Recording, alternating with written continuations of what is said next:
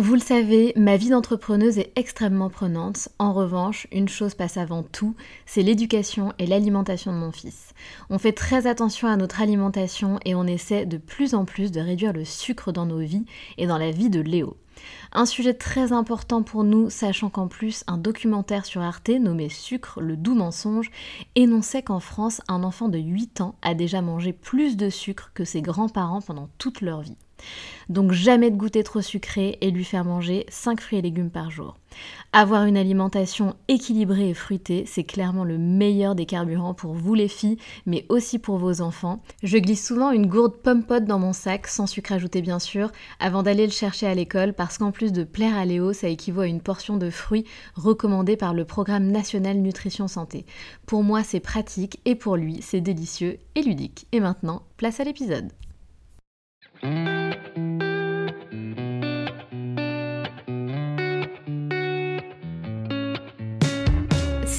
je suis Sandra et je te souhaite la bienvenue sur le podcast qui va te donner envie de réaliser tes projets et même tes rêves les plus fous. Notre mission, t'apporter de l'inspiration. J'échange avec des femmes qui ont osé s'écouter.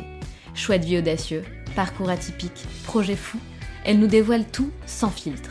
L'idée, à travers chaque épisode, c'est d'adoucir tes peurs pour les remplacer par de l'audace et de l'enthousiasme. Du mouvement, du bruit, de la fumée, laisse-toi entraîner par les locomotives.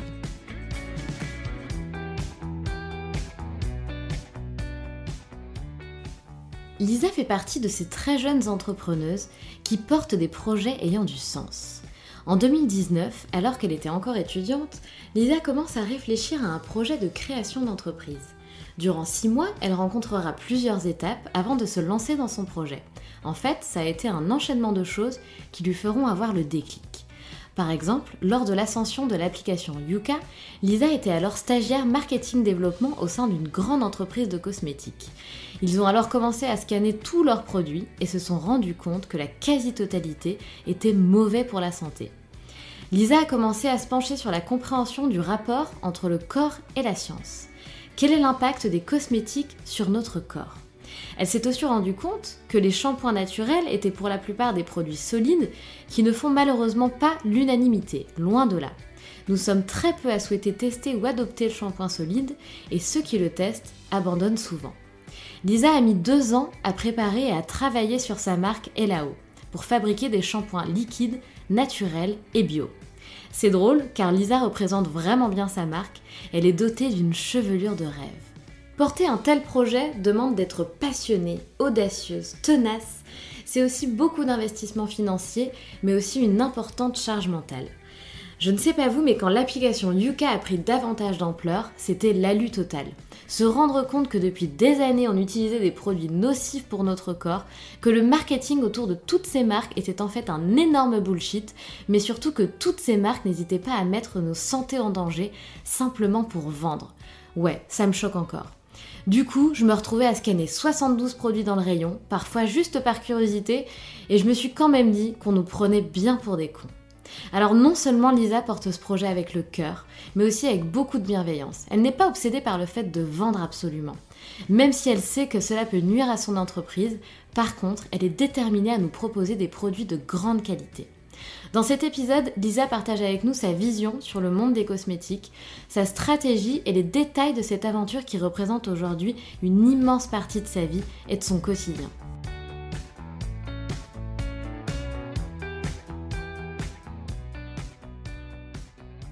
Salut Isa Hello Sandra. Comment vas-tu? Eh bien très bien et toi? Écoute, je vais très très bien, je te remercie ma chère Lisa. Euh, est-ce que tu peux te présenter s'il te plaît Lisa en quelques mots? Oui bien sûr, donc moi c'est Lisa Chino, j'ai 24 bientôt 25 ans. Et je suis la fondatrice de Lao qui est une marque dédiée aux soins du cheveu au naturel qui s'est lancée cette année.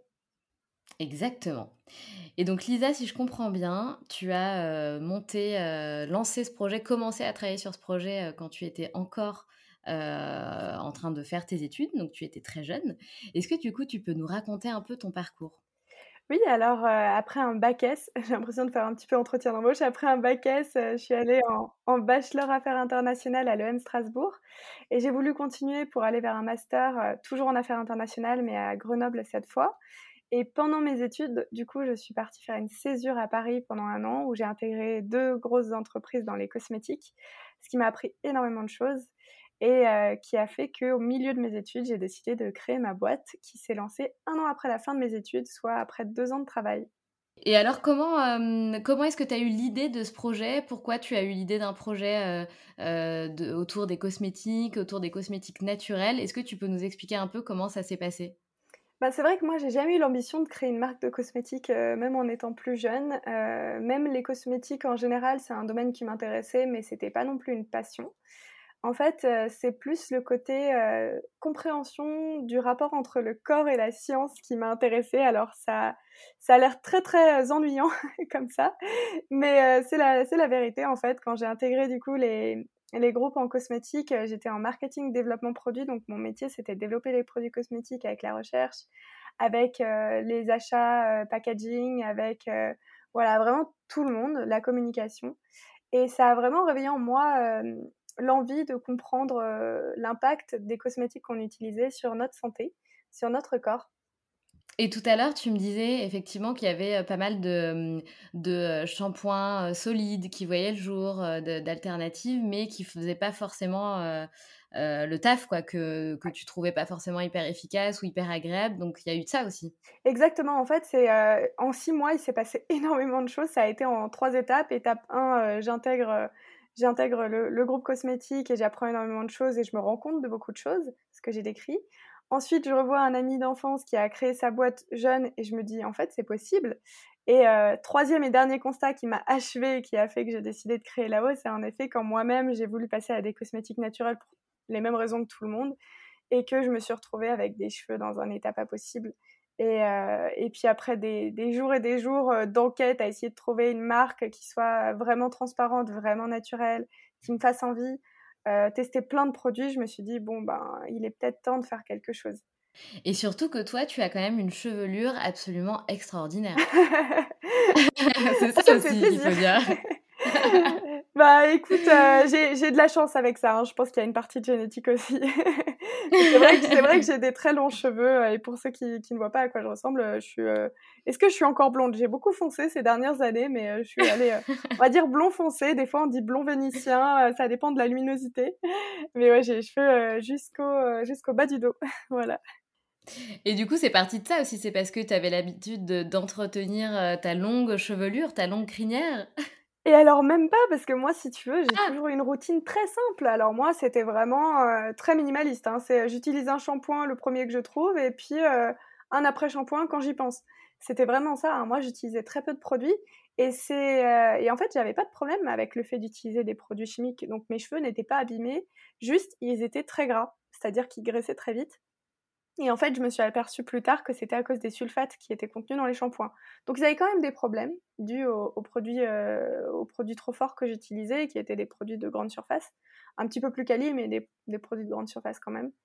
Et euh, mais c'est vrai qu'après, moi, j'avais pas une routine très compliquée hein, sur mes cheveux. Et justement, c'est pour ça que j'ai souffert deux fois plus en passant au naturel, parce que euh, il a fallu que je, comprenne vraiment ce qui se passait, pourquoi pourquoi on n'utilisait pas forcément les produits de la même façon, surtout quand j'ai essayé le solide. Euh, ah ouais, pour moi, ça a été difficile. Mais surtout que, honnêtement, pour être, euh, pour être, euh, pour être transparente avec toi, moi, j'ai déjà essayé des shampoings solides parce que j'ai une copine qui est hyper là-dedans. voilà, et, honnêtement, j'ai trouvé ça horrible. Quoi. mes cheveux, ils étaient tout, tout collés. En plus, moi, j'ai des longs cheveux aussi et ils sont assez fins, donc ils s'en mêlent vachement vite. Euh, mais c'était l'horreur, quoi. C'était mmh. pas un moment de plaisir, tu vois. Donc, je veux bien faire des trucs écolos, mais si c'est pour à chaque fois euh, passer un moment affreux à te, à te, laver les cheveux, c'est horrible, quoi. Ben oui, mais ça a été mon constat aussi, c'est de voir qu'en fait, j'avais fait une étude de marché. Hein. Sur 400 personnes, il y avait 92% qui utilisaient du liquide, 8% du solide, ou même moins de 8, peut-être 6, et 18% qui avaient abandonné. J'ai dit, mais pourquoi est-ce qu'on s'acharne à essayer de forcer les gens à adopter le solide si la plupart ne supportent pas? C'est pas possible. Et euh, en fait, il y a une raison structurelle. Hein, euh, pour euh, faire très très simple et pas rentrer dans les détails, les shampoings solides, c'est 40 à 90% d'un agent lavant. donc il n'y a pas de dilution de l'agent lavant, donc c'est très fort sur le cuir chevelu. C'est pour ça qu'on a tout de suite une réaction, ah réactions assez difficiles sur le cuir chevelu, avec des cheveux un petit peu secs des fois, avec des fois des problèmes de cuir chevelu. parce qu'on dilue pas, donc c'est très très fort. Et donc toi, tout à l'heure, tu me disais aussi un truc assez intéressant, c'est que tu me disais, bah, pendant que tu as eu, as eu ces plusieurs prises de, de conscience, et du coup, après, tu t'es dit, bah, pourquoi pas lancer un projet de ce type autour du, shampoing naturel liquide. Mais tu m'as aussi parlé du fait que effectivement, il y avait cette application Yuka qui commençait à, être de plus en plus... on l'utilisait de plus en plus, notamment concernant nos cosmétiques, et on a commencé à avoir peur. Effectivement, mmh. de, par rapport au choix de nos cosmétiques qui en fait étaient tous pourris. quand tu regardais sur le cas, effectivement, moi la première, toujours mauvais, très mauvais, moyen, attention, allergène, super grave. Genre, non, mais... ça devenait l'horreur quoi d'aller dans les rayons cosmétiques. totalement. Non mais totalement. En fait, c'est dramatique parce que moi, je m'étais, comme beaucoup de gens, je m'étais jamais trop posé la question de ce qu'il y avait dans mes cosmétiques avant de me retrouver à travailler dans le domaine des cosmétiques. Et comme tu l'as dit, en fait, vraiment, ça a été un enchaînement de circonstances. Hein. Ça a été tout ce que j'ai décrit avant, plus comme tu l'as dit euh, euh, qu'il y, a eu, y a eu Yuka qui a sorti sa version cosmétique de l'appli et que euh, le, groupe, le groupe dans lequel je travaillais, ils se sont mis à scanner tous leurs produits, puis on a vu les résultats qui étaient pas jolis. et de l'autre côté. Ah, génial! Ah ouais, ouais, ouais, ça, moi je l'ai vu de l'intérieur.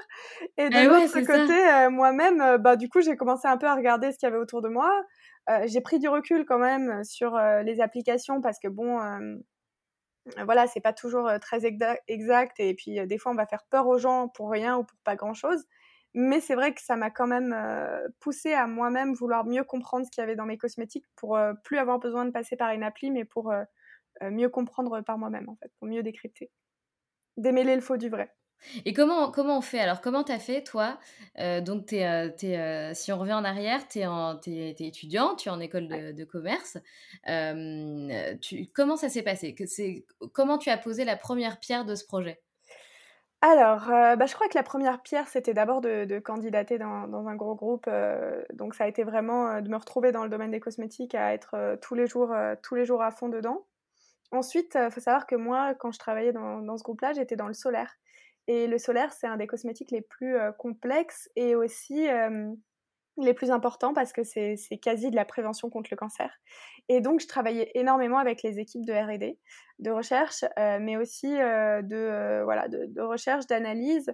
Et je devais lire des études scientifiques très complexes en anglais sur des actifs pour bien tout comprendre et pouvoir restituer les informations, par exemple, aux dermatologues avec lesquels on travaillait.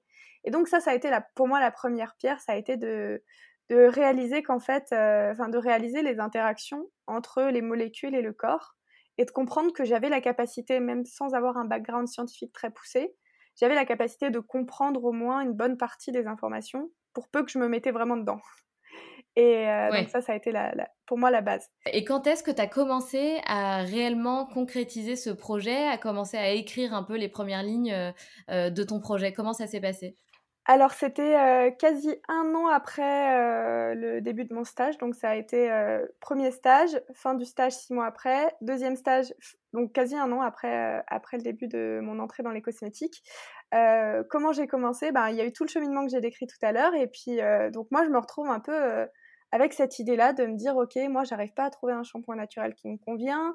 Dans le même temps, je vois qu'il y a plein d'autres gens qui ont des problèmes de cheveux, qui sont pas contents du solide, euh, que euh, j'ai un ami à moi qui sait créer une marque de cosmétiques, qui a plein de contacts, qui peut m'aider. Et euh, je me retrouve à postuler quand même pour des alternances pour ma dernière année d'études. Et là, tu vois, tu as deux portes devant moi. Soit je signe une alternance, j'intègre un, énorme groupe de luxe et, euh, et je continue dans le, salariat et je continue dans un parcours un peu plus classique. Soit je plaque tout, je laisse tomber l'alternance et, euh, et je monte là-haut. et pour prendre la décision, je suis allée faire un startup week-end. Donc j'ai regardé euh, sur internet, j'ai trouvé le premier startup week-end qui arrivait en termes de, de timeline et c'était à Nantes. Donc je suis allée à Nantes. Le week-end, deux jours après, je suis partie à Nantes. Et j'ai repoussé mon dernier entretien pour l'alternance. Et euh, à Nantes, du coup, j'ai pitché là-haut, euh, j'ai travaillé sur le projet pendant 54 heures et je me suis retrouvée euh, gagnante. Voilà, gagnante, gagnante du concours. Et je me suis dit, ok, ah, peut-être. Ah, ouais, j'ai gagné le Startup Weekend. Et ça a été plus loin que ça, puisqu'en fait, je me suis retrouvée en finale mondiale avec 50, 50 autres équipes. Enfin, c'était un truc énorme. Et je m'attendais pas du tout à ça. Surtout sur un concept assez simple quand même. Hein. On parle d'un shampoing. Ok, un très bon shampoing, mais un shampoing quand même. Donc je me retrouve en finale mondiale et, euh, je fais une vidéo pour cette finale pour obtenir des votes. Je me rappelle encore, euh, j'avais pas dormi pendant trois jours. Euh, j'arrive à Paris, j'étais en stage le matin, euh, je travaille toute la journée. Le soir, j'étais même pas rentrée chez moi. Hein, je suis passée de Nantes. Je suis arrivée le matin à Paris. Je suis allée directement au boulot sans passer par chez moi. Et ensuite, le soir, je me retrouve à filmer la vidéo. Je la poste deux jours après sur LinkedIn. Et là, un buzz sur LinkedIn auquel je m'attendais pas du tout. 130 000 vues, des milliers de, de messages, de ah commentaires en trois, pendant, pendant, je me rappelle, pendant quelques jours, euh, j'étais inondée vraiment de messages de gens, euh, de gens importants aussi, de gens qui avaient monté des boîtes, euh, qui avaient beaucoup plus d'influence que moi, qui me disaient faut que tu te lances vite, ça y est, là, on aimerait faire un partout avec toi. Quand est-ce que tu te lances? Des gens qui m'écrivaient bonjour, j'aimerais acheter votre shampoing, mais le shampoing n'existait pas. il y avait rien, il y avait juste un concept. Donc ouais, dans ma tête. C'était ça, en fait, il y avait juste un concept. Enfin, franchement, si tu regardes la vidéo, euh, tu pourras la, regarder à la fin, tu vois euh, à quoi ressemblait le shampoing au début. Ça n'a absolument rien à voir avec maintenant. Même le concept était très éloigné, enfin plutôt éloigné. Enfin, tu vois, c'était voilà, c'était un peu euh, ce qu'on appelle la preuve de concept en marketing. Donc, tout à fait. Voilà, j'ai eu ma preuve de concept et j'ai laissé tomber l'alternance et je suis allée rejoindre Pépite, étudiant entrepreneur, et c'était parti. Incroyable. Et à ce moment-là, du coup, tu annonces, euh, j'imagine, à tes parents, à ta famille, euh, coucou, ben, moi, je vais pas prendre un CDI dans une énorme boîte, je vais lancer, ma, je vais lancer ma propre boîte. Comment ils ont réagi? Papa, maman, je fais du shampoing. euh, bah, écoute, mon père, il a eu la réaction la plus bizarre. Je pense que j'aurais pas pu la, j'aurais pas pu l'inventer. Il m'a dit, pourquoi tu fais pas un shampoing bleu? Je ne sais pas d'où il a eu cette idée-là. Mais... ok. je sais pas, il a dû se dire que c'était original, euh, que ça allait euh, sortir un peu de. Je lui ai dit, c'est pas vraiment le concept. Euh, donc, je pense qu'il a pas. mon père, il est profession libérale, donc c'est pas du tout son domaine. je pense qu'il a pas vraiment tout à fait compris, mais et ma mère non plus. Mais j'ai eu de la chance, c'est qu'ils m'ont tout de suite soutenue. Alors, je dirais pas non plus qu'ils étaient au taquet derrière moi en train de dire incroyable, ma fille va, va lancer une marque ils étaient juste euh, à me soutenir discrètement, mais ils étaient là et ils le sont de plus en plus. Et, euh, et voilà. Et euh, c'est vrai que, que c'est important. ils m'ont pas mis de bâton dans les roues, mais il faut savoir aussi que moi, dans, dans ma vie, ils m'ont vu créer pas mal de projets et que ils me ah! considèrent comme assez débrouillarde. Donc c'est un peu ce qui, ce qui est ressorti de la première conversation, c'est écoute, on sait pas trop ce que tu es en train de faire, mais tu as l'air de savoir où tu vas et tu t'es toujours dépatouillé. Donc on pense que tu vas te débrouiller. voilà. Énorme, c'est une super réaction. Et pourquoi tu dis ils t'ont vu, de, de, ils t'ont vu créer plein de projets? Quel, quel projet tu as déjà créé? Euh, alors moi j'ai fait, euh, alors c'est pas un projet entrepreneurial, mais j'ai fait le 4L Trophy par exemple. Euh, 4L ah Trophy, donc euh, voilà, tu connais, c'est une semaine, 10 jours dans le désert marocain, donc tu dois tout faire en amont, tu dois, as un budget d'environ 10 000 euros, tu dois trouver une 4L, la retaper, trouver plein de sponsors pour financer tout le voyage, trouver des fournitures scolaires, du, du, de l'équipement médical ou scolaire pour ramener à une école euh, au Maroc pour, voilà, pour aider un petit peu en local. Et du coup, c'est une aventure énorme et moi, ça, ça m'a énormément fait mûrir. Mais du coup, la préparation, ça a été quand même 10 000 euros à trouver de nulle part en sponsor, préparer une voiture, organiser des événements et ils m'ont vu galérer, vraiment. Je ne vais pas dire que ça a été facile. Mais, euh, mais voilà, ça s'est très bien passé. J'ai réussi le matin même à boucler le budget euh, et je suis partie euh, pour 15 jours incroyables qui m'ont beaucoup fait grandir. Donc ça, ça a été un de mes projets. Et puis après, j'ai toujours eu plein de petits projets qui ont abouti ou pas, mais voilà, de, plein de petites choses que j'ai faites pendant mes études à côté. voilà. Oui, t'es es, es, pleine d'idées en fait, pleine de pleine d'envie, t'es créative. Ouais. Ouais, ouais. ça me fait penser à quelqu'un. j'ai besoin de bouger en fait. Euh, j'ai besoin qu'il y ait toujours quelque chose qui se passe. Alors euh, franchement, même là, moi, il y a certains projets que je vais pas te dire euh, c'était des trucs incroyables, mais si tu demandes à mon frère ou à mes parents, ils vont te dire mais elle a fait des trucs. Mais alors Lisa, elle se débrouille toujours pour retourner sur ses pattes. C'est dingue. Et hier, euh, très bon exemple, hier, euh, donc j'étais à un salon et je croise euh, une amie de, bachelor et elle me dit qu'elle était en cours avec mon frère parce que mon frère a fait la même école que moi et elle dit que mon frère lui avait dit mais ma sœur elle réussit tout ce qu'elle fait c'est dingue. Et même moi j'étais étonnée que je dise ça ah, alors est-ce que je réussis tout? Je, je sais pas si je l'aurais décrit comme ça mais voilà ça m'a fait plaisir bah oui, tu m'étonnes. Mais en tout cas, c'est vrai que de, parce qu'on a discuté un petit peu avant avec avec Lisa et de ce que tu me dis, euh, tu as mis quand même beaucoup de temps à préparer ce projet. Tu as l'air très perfectionniste, soucieuse. Tu, tu tu lances pas quelque chose sans être certaine d'avoir fait tout le travail nécessaire avant. Enfin, j'ai l'impression que tu fais les choses quand même très bien, quoi, correctement réfléchi, on va dire. Ouais, en fait, j'ai vraiment besoin de ce côté organisé parce que ça me rassure. Et j'ai, en fait, j'ai toujours un peu peur de me lancer dans un projet et de foncer dans le mur. Et comme je suis, voilà, je suis un peu dans, le, côté précautionneux, voilà, je vais être très organisée, je vais essayer d'anticiper au maximum, de parler à beaucoup de gens. je, je suis assez carrée, ouais, dans ma façon d'organiser pour, pour essayer d'amortir les dégâts au cas où je me rate. Ouais, mais c'est bien, c'est super bien. Tu vois, moi, par exemple, c'est voilà pour faire un peu un, petit parallèle. bah moi, je suis pas du tout comme toi. Moi, c'est vraiment et je, des fois, je le regrette hein, parce qu'en fait, le fait de vouloir aller vite, de dès que j'ai une idée, ah, ben, c'est bon, je le lance. Trois mois après, le truc voit le jour. Enfin, tu vois, c'est en fait, je, je, je devrais d'ailleurs plus prendre le temps de, de réfléchir, de m'organiser, de, de, faire les choses tu vois, correctement, ça prendrait peut-être plus le temps, mais ça serait peut-être plus stratégique en tout cas. Non, non, mais je, je, vois totalement ce que tu dis. Je suis partisane, moi, de construire une base solide avant de lancer la suite. tu vois, sur là-haut, j'aurais pu lancer là-haut beaucoup plus vite que ce que j'ai fait. J'aurais pu, il y a certaines choses que j'aurais pu faire différemment, que j'aurais peut-être dû faire certaines différemment. Mais tu vois, par exemple, j'ai voulu investir dans certains postes euh, assez lourd de dépenses dès le départ pour construire une base solide pour que la suite euh, fonctionne euh, bien, tu vois. par exemple, quand j'ai gagné le Startup Weekend et que j'ai été contactée par beaucoup de monde, on m'a dit mais là tu prends une marque blanche, c'est-à-dire une formule toute prête, tu la mets sur le marché, tu verras plus tard pour l'améliorer, il faut que tu te dépêches de vendre, il y a plein de gens intéressés. Et moi j'ai dit non, je veux créer une marque forte, des marques de cosmétiques, il y en a un milliard, des marques qui font du shampoing, il y en a un milliard. Si je crée pas un produit qui se différencie, euh, si je sors un produit qui n'est pas fini, qui n'est pas correct, euh, c'est même pas la peine, je ne tiendrai jamais dans la durée. Donc j'ai pris le temps d'investir dans de la recherche et du développement, de déposer un brevet, un brevet de créer une identité graphique euh, propre et différenciante, et tu vois, voilà, de, construire la base. Mais c'est vrai que ça a été galère. Mais pour moi, c'est ce qui peut être un facteur de succès par la suite. Je dis pas que ça va faire la différence et je dis pas que c'est forcément une bonne idée. Je ne sais pas si, avec le recul, si j'avais fait autrement, si ça, serait, ça aurait mieux marché. Mais en tout cas, voilà, c'est ma vision. Oui, mais en, fait, euh, moi je trouve ça hyper intelligent. Et puis de toute façon, tu avais envie de porter un projet qui avait du sens pour toi. Euh, et du coup, de faire un produit en marque blanche, ça aurait pas été vraiment aligné avec tes valeurs, je pense. Euh, Totalement.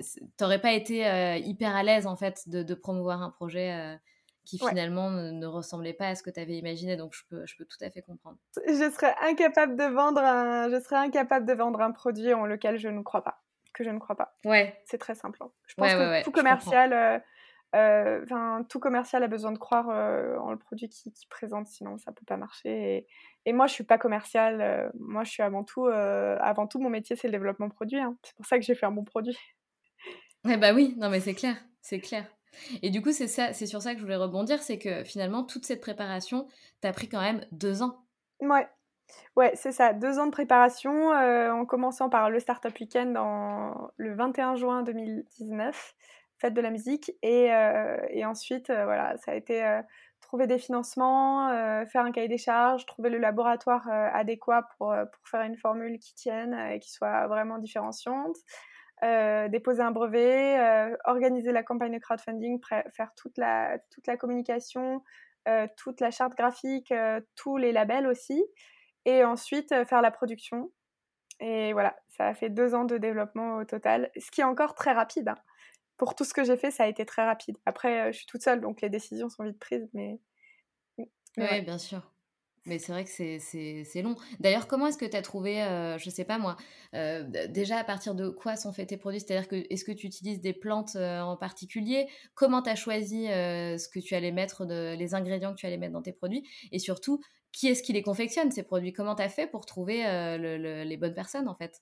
Alors, euh, commençons par les plantes. Moi, je voulais faire du naturel, je le savais, mais faire du naturel, pour moi, ça ne fait sens que si on le fait avec du bon sens et de façon raisonnée. C'est-à-dire que je ne vais pas aller euh, mettre une plante dans mes shampoings si je peux l'éviter, si je vois que c'est une plante qui nécessite de faire de la déforestation. Par exemple, je vais pas mettre 10% euh, euh, d'huile de tournesol pour laquelle on a dû raser une forêt dans mes shampoings en disant regardez il est écolo, il y a de l'huile euh, végétale dedans. Ça fait pas sens.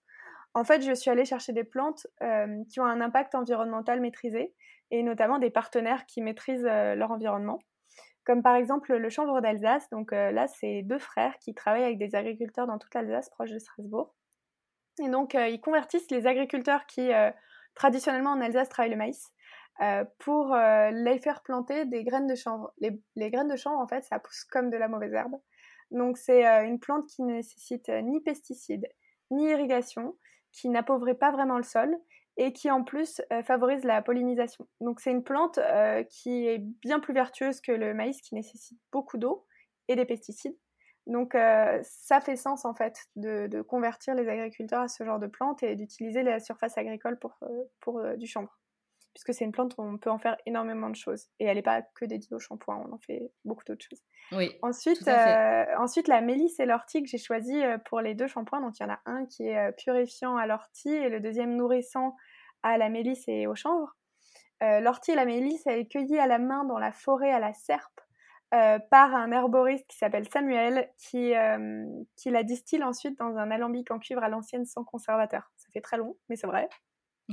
Là, c'est en fait l'idée, c'est qu'il va prélever dans la nature ce dont on a besoin sans appauvrir la nature, tu vois. On va vraiment prendre à des endroits où on sait que, que c'est bon en fait, qu'il va pas y avoir d'impact sur la, faune et la flore locale. c'est du bio évidemment. C'est voilà, c'est une démarche raisonnée. On n'est pas allé, je suis pas allée chercher un beurre de karité de Madagascar ou une huile de coco au fin fond de l'Indonésie où on va exploiter des singes ou déforester voilà, après, euh, est-ce que le produit est parfait Je euh, Je vais pas non plus te dire que, oui, on peut toujours faire mieux, mais euh, j'essaye en tout cas de, réduire l'impact à toutes les échelles et d'avoir surtout une vraie traçabilité sur l'origine des ingrédients pour le corps et pour l'environnement. Et ça doit être génial, j'imagine, d'aller du coup à la, rencontre de, de, ces agriculteurs, de les voir, de les voir faire, parce que j'imagine que tu, es allé sur place, tu es allé voir comment ça se passait. Euh, c'est génial aussi ce côté-là de, l'aventure. Ouais, alors euh, bah moi, euh, pour te dire, mes, mes, producteurs de chanvre, je les ai trouvés sur Instagram, ça paraît très étonnant. Mais ils sont très actifs sur Insta et, donc je les ai trouvés là-bas. Et ensuite, ils m'ont proposé de venir à une dégustation de chanvre parce qu'ils vendent aussi des produits dérivés du chanvre, de la graine, de la protéine, de la farine, ils font plein d'autres choses. Et donc, ils, organisent des dégustations dans les champs de chanvre directement pour, pour découvrir la plante. Donc, je suis venue l'été dernier à cette dégustation-là et on a commencé à travailler la plante un peu avant. Et, euh, un vrai coup de cœur évidemment pour euh, les deux frères qui, cultivent le chanvre, qui le travaillent et qui sont en pleine expansion. Ouais, c'est vraiment hyper important pour moi le côté humain. Et euh, même l'opérateur de production dans l'usine qui fabrique mes shampoings, je vais peut-être revenir là-dessus, lui-même m'a dit ah, Waouh, j'ai vos, vos, producteurs au téléphone, ils sont sympas. Hein. Je dis Ah ouais, ça vous arrive pas souvent mmh. Il travaille avec beaucoup de marques. Hein. Je lui dis, ça vous arrive pas souvent Il me dit, alors non, hein, les marques, elles veulent euh, l'ingrédient le moins cher, donc nous, on va leur chercher, on va chercher des, des, des, des, ingrédients en Chine, donc euh, euh c'est pas ah du tout le même rapport, quoi. Bah oui, non, bah c'est sûr que c'est pas le même rapport du tout, même. Mmh, mmh. Ouais, ça change tout. Et alors, je sais que tu es allé aussi, euh, es allé plus loin dans le, dans le concept écologique, naturel, etc. et j'imagine du coup que ton, ton packaging est aussi comment dire, il est éco-responsable. Exactement. En fait, dès que j'ai su que je voulais faire du shampoing liquide, le packaging, ça a été mon premier, mon premier souci. Et du eh coup, ben ça a commencé il y a deux ans déjà, hein, ma recherche de packaging. Hein. Ça a commencé dès le Startup Weekend. J'ai essayé de trouver un moyen de rendre le packaging le plus écologique possible sans faire de greenwashing.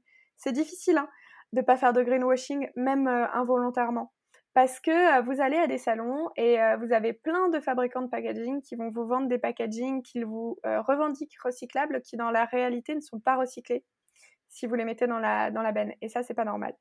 J'ai un exemple très très bien. en ce moment, on fait du polyéthylène à base de sucre. donc, ils vont prendre de la canne à sucre au Brésil et ils vont le transformer en plastique, en plastique. Et ils vont vous dire que c'est un plastique végétal, c'est hyper écolo, mais ça reste en plastique.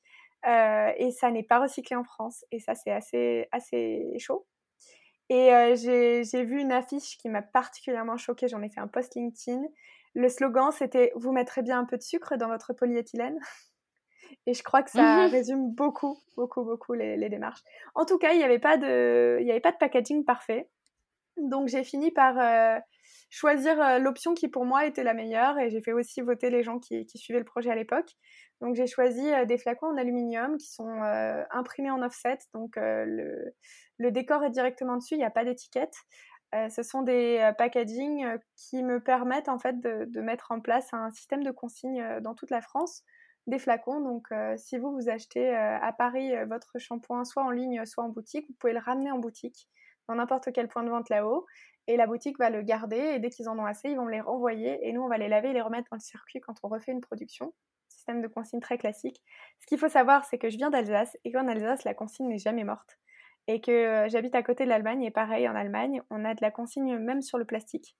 Donc j'ai toujours grandi dans cette logique de consigne, c'est quelque chose que je comprends et que j'assimile depuis toute petite. Et donc ça paraît logique de le faire sur les shampoings. Ouais, bien sûr. Non, mais c'est super, c'est hyper important, euh, important de faire ça. Et donc, pendant ces deux ans, je me rends pas compte, Lisa, euh, est-ce que ça t'a demandé beaucoup d'investissement en termes euh, financiers hein? Ouais, il y a eu beaucoup d'investissements financiers. Après, j'ai eu beaucoup de chance parce que j'ai été très, très, très bien accompagnée. Donc, moi, j'ai fait un prêt, un prêt bancaire qui a été garanti, donc garanti par France Active, qui est un très bon organisme. Et ensuite, euh, j'ai euh, été subventionnée par euh, la région Grand Est et j'ai eu la bourse French Tech de la BPI. Donc ça m'a permis ah, de financer, voilà, ça m'a permis de financer une partie des dépenses, des dépenses engagées, sachant que c'est très lourd quand on veut déposer un brevet, faire des tests, financer les achats de matières premières. voilà, il y a beaucoup de choses qu'on dépense au début pour, pour réussir à se lancer. Donc, ouais, beaucoup de budget. Ouais, ouais, ouais, tout à fait. C'est vraiment un. On, on se rend pas compte, hein, euh, on se rend pas compte que euh, c'est un projet qui demande effectivement euh, beaucoup, beaucoup d'énergie, beaucoup de réflexion, de l'investissement, de la stratégie, des, des bonnes décisions. Enfin, mmh. voilà, c'est quand même assez compliqué. Donc, c'est quand même. c'est fort de ta part de monter un tel projet aussi jeune, toute seule. donc, je comprends bien, tu as eu quelques accompagnements, mais quand même, c'est c'est quand même il faut être costaud, quoi. Il faut être costaud. Euh, et j'en viens du coup à ma, question suivante. Euh, j'imagine que tu as dû connaître des moments un petit peu compliqués. Euh, quels ont été du coup pour toi les, moments les plus compliqués de, de cette aventure? Moi, j'ai eu comme énormément d'entrepreneurs beaucoup, beaucoup de hauts et des bas. Je pense que j'en ai toutes les semaines. des fois, c'est des raisons toutes bêtes. C'est juste, euh, il y a un jour où je me dis, oh, je suis nulle, euh, euh, ça va pas fonctionner. Donc, c'est pas forcément, j'ai pas forcément de raisons particulières. Et des fois, il y a eu des raisons particulières, notamment après la campagne Ulule, quand j'ai vu que ça avançait pas aussi vite que je voulais, donc j'allais pas pouvoir livrer les gens aussi vite que je voulais. Euh, parce que euh, il a fallu faire beaucoup d'allers-retours pour euh, les étiquettes, enfin les étiquettes, le décor des flacons, notamment pour réussir à faire en sorte que les diffusions de couleurs se matchent bien avec le flacon. J'ai eu un très bon partenaire qui a été très rapide, mais quand même, ça prend du temps de faire les allers-retours. Et aussi avec la toxicologue, parce que tout est évidemment fait avec des professionnels, hein, parce qu'il y a une forte réglementation et heureusement dans les cosmétiques. Et donc ça, ça a été une période très difficile pour moi parce que ça avançait pas assez vite et, euh, du coup, euh, je commençais à recevoir des messages. Encore, ça allait en novembre, mais je recevais des messages des gens qui me disaient ah on a hâte de le tester. Moi aussi, j'avais hâte de leur livrer, mais je savais pas quoi leur dire de plus à part euh, j'essaye d'aller vite, mais je peux pas aller plus vite. Et le coup de grâce, ça a été donc j'ai fait le, pilote de la production en janvier 2021 ça s'est très bien passé. Euh, la formule était comme il fallait. Elle euh, se mélangeait très bien dans les plus grosses cuves, hein, parce que tu vois, on le fait en laboratoire sur des petites cuves, et puis ensuite on fait sur euh, plus d'une tonne en laboratoire, plus d'une tonne en usine. Donc, ah oui. faut pas le rater. si tu le rates, tu, tu, jettes beaucoup de matières premières. Ça fait un gâchis monstrueux et ça fait beaucoup d'argent de perdu. Donc, fallait pas se rater. C'était un moment clé. Et ça, ça s'est bien passé. Par contre, après, il y a eu des retards de production énormissimes euh, où euh, j'avais pas beaucoup d'informations de la part de l'usine parce qu'ils étaient sous l'eau, parce qu'ils sont sursollicités. Et du coup, euh, c'était très très stressant pour moi parce que les gens commençaient à me demander quand ça arrivait. Donc, on devait livrer fin janvier et on a livré en mai quand même. Ça a été, pour moi, c'était une catastrophe. Hein. Tu vois, comme tu l'as dit avant, je suis organisée, j'aime bien quand tout est timé. Et quand je ne maîtrise pas certains aspects et je peux pas tout maîtriser, c'est extrêmement frustrant pour moi. Du coup, euh, là, c'était très très difficile quand j'ai appris qu'il y aurait autant de retard de production euh, et que je pouvais rien faire. À part essayer de prévenir les gens, mais j'avais pas tellement d'infos à leur communiquer. Donc, qu'est-ce que je pouvais dire? Bon, on aura du retard. Euh. Alors, c'est difficile, ouais. Ouais, c'est difficile. Ouais. Est-ce que tu as déjà eu envie de, baisser les bras? De baisser les bras, pardon hmm, Je pense que j'ai eu des doutes où je me disais est-ce que j'ai bien fait de me lancer dans ce domaine aussi concurrentiel? Est-ce que, euh, est que ça va fonctionner? Mais est-ce que je me suis dit que j'allais tout laisser tomber? Euh, bah, Sérieusement, non. Non, je pense pas. D'ailleurs, euh, ce que je pense que mon point de référence, c'est de me rendre compte que par rapport à d'autres amis entrepreneurs, je suis jamais allée regarder d'offres de CDI dans mon domaine. Tu vois, je suis pas allée euh, sur ah. LinkedIn regarder s'il y avait des chefs de des postes de chef de projet. Et je dirais même que j'ai été recontactée par mon premier stage euh, en cosmétique, par le groupe de cosmétique, un an après la fin de mon stage pour me récupérer. Et j'ai dit non. Donc, tu vois, euh, je ah pense que c'est bon signe. Après, est-ce que là-haut va fonctionner euh, Je ne sais pas, mais euh, en tout cas, moi, j'ai eu la foi, j'ai envie, envie de tout donner. Et voilà, on verra. Et tu, soulignes un point important, c'est vrai qu'il y a énormément de, concurrence. Euh, comment tu gères ça? Est-ce que tu vas souvent te balader sur euh, d'autres sites, les autres, euh, les comptes Instagram des autres concurrents, ou est-ce que tu es plutôt en mode tunnel et t'évites de regarder justement, de te polluer l'esprit avec la concurrence? Alors au début, je le faisais énormément et je stressais beaucoup pour rien. Donc je regardais toute la concurrence, les newsletters, ce qu'ils faisaient, comment ils le faisaient. Et puis après, j'ai réalisé quelque chose de très important c'est que euh, des marques qui font exactement la même chose que moi, il y en a quasi pas, voire pas du tout. En fait, je connais pas une seule marque qui a exactement le même positionnement que moi. Je parle de euh, un, positionnement vraiment ultra clean sur des produits euh, consignés sur le mode de distribution que j'ai. Je n'en connais pas. Et ça, ça, s'est affiné, tu vois. Le début, j'avais pas vraiment défini quelle était ma cible, comment allait être mon produit. Donc pour moi, tout le monde était un concurrent potentiel. Et maintenant que j'ai un produit très défini, un concept très défini, euh, je vois beaucoup moins de concurrents autour de moi. Euh, et je me rends compte qu'en fait, mes clients, ce sont des gens qui achètent, c'est aussi bien des gens qui sont très green que des gens qui achètent hier euh, un shampoing en grande surface. Et, et, du coup, pour moi, la concurrence, c'est c'est plus une menace, c'est plutôt un moyen d'essayer de, de se différencier en fait. Donc c'est toujours essayer de faire en sorte d'être différent des autres. Donc je regarde plus vraiment ce qu'ils font maintenant.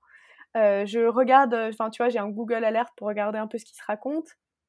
Je suis un peu quelques marques, mais honnêtement, euh, j'essaye de faire un petit peu ma sauce et, d'être un peu différente euh, sur ma façon de faire. Je pense que c'est plus sain. Mmh, et je stresse moins.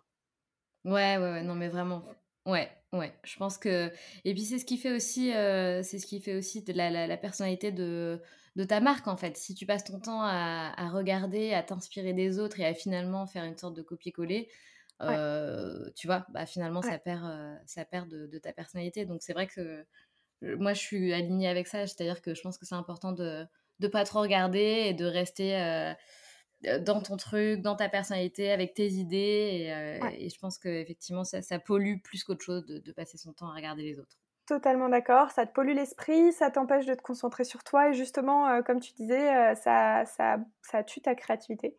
Donc, je pense que voilà, si tu veux te, te développer toi, il faut te concentrer sur ta marque et sur tes clients et sur la façon dont tu vas être différent. Et, et voilà, après, moi, je suis même amie avec certaines marques qui pourraient être qualifiées de concurrentes on se soutient quand même entre nous. Euh, voilà, il n'y a pas de, problème de ce côté-là maintenant. Donc euh. Mais bien sûr, mais bien sûr. Et c'est quoi alors euh, l'objectif pour ta marque Je sais pas moi d'ici juin prochain, ça serait quoi pour toi l'idéal? Alors, d'ici juin prochain, j'aimerais avoir des distributeurs dans toute la France, des revendeurs dans toute la France pour mettre en place le système de consigne correctement. là, j'ai vraiment beaucoup travaillé ces, ces derniers mois pour, pour essayer de me dépêcher d'avoir des distributeurs partout, pour que les gens qui finissent leur shampoing puissent les ramener. évidemment, ça va jamais aussi vite qu'on le veut, mais j'en ai déjà une trentaine, donc je me plains pas, c'est déjà pas mal. Et euh, maintenant, euh, voilà, d'ici à juin, je veux juste en avoir beaucoup plus pour faire un bon maillage territorial et pour toucher les gens, tous les gens qui ont acheté en e-commerce. Et euh, ensuite, pour juin l'année prochaine, j'aimerais avoir sorti d'ici là mon soin, puisque je travaille sur un soin pour agrandir la gamme. J'ai énormément de demandes sur le fait de créer des nouveaux produits. Alors, comme je le dis tout le temps, ça prend du temps, donc euh, désolée, je ne vais pas sortir euh, en deux mois euh, un soin ou un après-shampoing ou un ah shampoing sec, parce que je vais faire comme j'ai fait jusqu'ici, je vais le développer avec beaucoup d'amour et beaucoup d'attention, et voilà, bon après peut-être qu'avec le temps j'irai de plus en plus vite parce que j'apprends, mais il y a certaines périodes qui sont incompressibles. Donc voilà, j'essaye d'aller le plus vite possible et mmh, agrandir la gamme, avoir de nouveaux réseaux de distribution et gagner en notoriété, c'est hyper important. Oui, tout à fait. C'est, ça fait partie des, choses les plus difficiles. Et donc tout à l'heure, tu me disais, tu, euh, tu, tu, te fais aider quand même, euh, tu euh, agrandis l'équipe de temps en temps avec des, avec des stagiaires, c'est ça? Ouais, ça m'arrive, ça m'est arrivé. j'ai eu plusieurs stagiaires qui ont été très très bien. Et là, c'est vrai que pour l'instant, pour la rentrée, j'ai pas eu le temps de recruter. C'est-à-dire que j'ai mis une offre et j'ai une cinquantaine de CV déjà pré-triés dans ma boîte mail. Il faut juste que je prenne le temps de me pencher dessus. Mais c'est vrai que j'ai besoin de me faire, euh, me faire. Alors, je suis accompagnée, mais j'ai besoin de m'entourer pour, euh, pour aller plus vite et plus loin. Ça, c'est sûr. Il faut juste que je prenne le temps de le faire. Tu bosses euh, toute la semaine, Lisa, ou tu fais, tu fais quand même. tu t'octroies des moments off le week-end? Non, j'avoue, je bosse toute la semaine toute la semaine. Euh, Mais tu veux dire 7 jours sur 7 Ouais, je bosse 7 jours sur 7 euh, tout le temps, depuis deux ans. Je n'ai pas vraiment pris de vacances depuis deux ans. Après, si une fois de temps en temps, euh, si par exemple, il y a un matin, je me lève, je suis pas en forme, je sais pas, j'ai mal au ventre, j'ai pas envie, je suis fatiguée, il fait moche, tu vois, je vais pas me forcer. C'est-à-dire, je vais pas être là à essayer de désespérément d'écrire un mail, c'est pas la peine. j'ai cette liberté de, de, gérer mon emploi du temps comme je le veux. Et du coup, même si je bosse 7 jours sur 7, c'est un choix, donc j'ai pas l'impression de bosser 7 jours sur 7. Et quand je me suis pas en forme ou j'ai pas envie, je peux skipper des jours. Donc j'ai pas pris de vacances officiellement, mais disons j'ai pris des, des pauses, des pauses de une demi-journée, quelques heures, une journée. normal quoi. ouais, ouais, bien sûr. Bien sûr. Bon, en tout cas, moi, je peux te, te donner quand même qu'un conseil, c'est de te, de te, préserver quand même et de, euh, je sais, hein, moi, la première, pareil, je dis toujours, bah moi, si j'ai envie de bosser le soir, euh, je suis tellement contente de bosser sur, euh, sur les locomotives que c'est comme si je matais une série Netflix. Mais, Exactement. mais en fait, en fait, il y a quand même beaucoup de, de, stress, de pression derrière. Et, et c'est vrai que, tu vois, pour te faire un retour d'expérience de ma part, quand j'ai coupé pendant une semaine pour partir en vacances, etc., en fait, quand tu reviens, mais t'es es dix fois plus, plus, plus, plus, tu vois, plus forte, plus tu as plus de, confiance, plus d'énergie, tu es plus dynamique. Donc, c'est hyper bénéfique en fait. Après, moi, mon gros problème, c'est euh, le côté charge mentale. C'est que je n'arrive jamais à décrocher dans ma tête.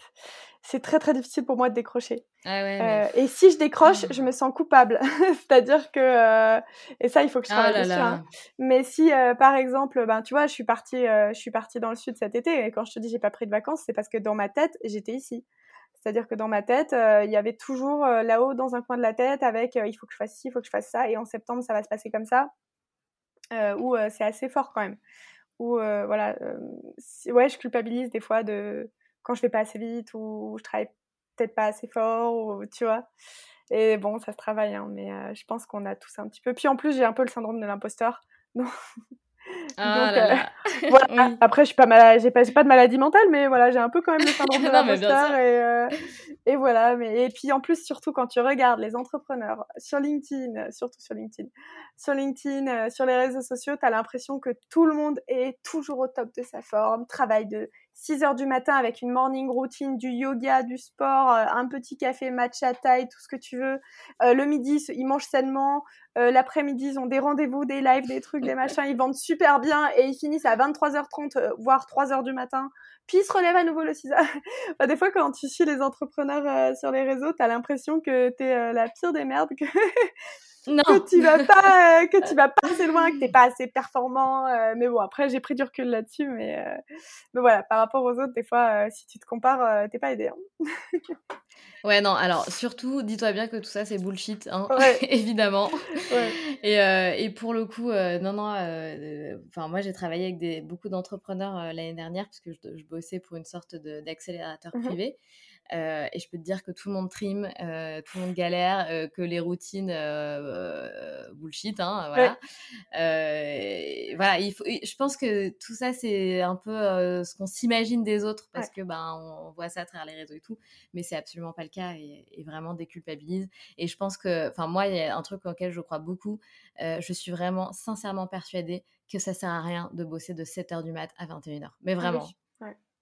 Ouais, mais moi aussi. Hein. moi aussi, je pense que, comme, comme tu le dis, des fois, tu as, des moments de, des coups de mou. Et en fait, ça sert juste à rien de te coller devant ton ordi et d'essayer de te forcer parce qu'en fait, t'es pas productif. Donc moi, euh, c'est pour ça que des fois, il y a des, des, des, périodes horaires dans la journée, des fois, par exemple, des fois après le repas, euh, de 14 à 15 heures, c'est même pas la peine, je m'endors à moitié sur mon ordi. Et eh ben, euh, je vais aller plus mollo ou je vais faire une petite sieste et ensuite, après, je reprends deux fois plus fort. Mais oui, Mais bien pour moi, il faut travailler quand t'es productif, sinon ça sert à rien juste de, de souffrir, quoi.